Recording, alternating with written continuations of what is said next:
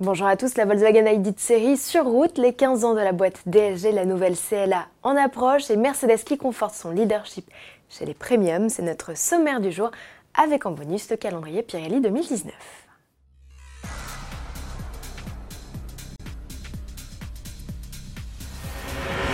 L'échéance approche. Courant 2019, Volkswagen présentera la version de série de son premier modèle, né 100% électrique, et ouvrira son carnet de précommande. Contrairement au e-Up ou e-Golf, dérivé électrique de modèles thermiques, l'ID Neo est un véhicule zéro émission à l'échappement de série développé sur une toute nouvelle plateforme. Après le concept dévoilé en 2016, le constructeur passe à la vitesse supérieure avec les premiers essais de ces mulets camouflés en Afrique du Sud. Dans la vidéo de présentation, on remarque que les caméras ont disparu au profit de rétroviseurs traditionnel. L'habitabilité de la Neo devrait être l'un de ses points forts avec des porte-à-faux très courts. Le constructeur en profite pour confirmer quelques détails sur sa compacte, à commencer par l'autonomie. Elle oscillera entre 330 km pour la version de base et 550 km selon le cycle WLTP pour le modèle avec batterie haute capacité, armes égales avec une Tesla Model 3. Autre confirmation du constructeur, le ticket d'entrée, Volkswagen parle d'un prix équivalent à celui d'une Golf diesel. Il devrait donc se situer autour des 25 à 30 000 euros pour tenter de détrôner la Nissan Leaf, l'électrique la plus vendue d'Europe. La Volkswagen Neo, premier membre de la famille ID, débarquera sur nos routes dès 2020.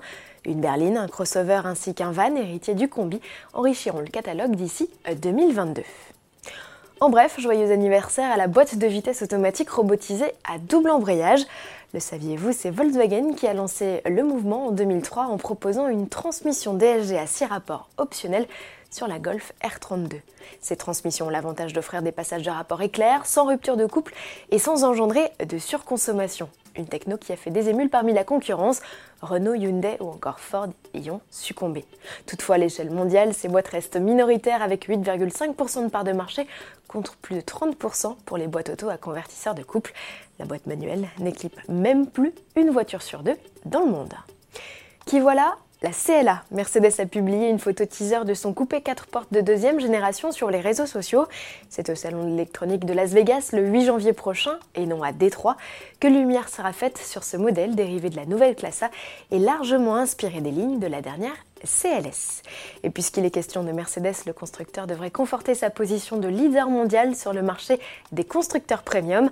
À fin novembre, Mercedes totalise plus de 2 millions de véhicules vendus en hausse de 0,4%. Il compte 180 000 unités d'avance sur BMW et 450 000 sur Audi. Terminons ce journal avec l'un des almanachs les plus courus de la planète, le calendrier Pirelli. La 46e édition, réalisée par l'Écossais Albert Watson, a été présentée le 5 décembre dernier à Milan.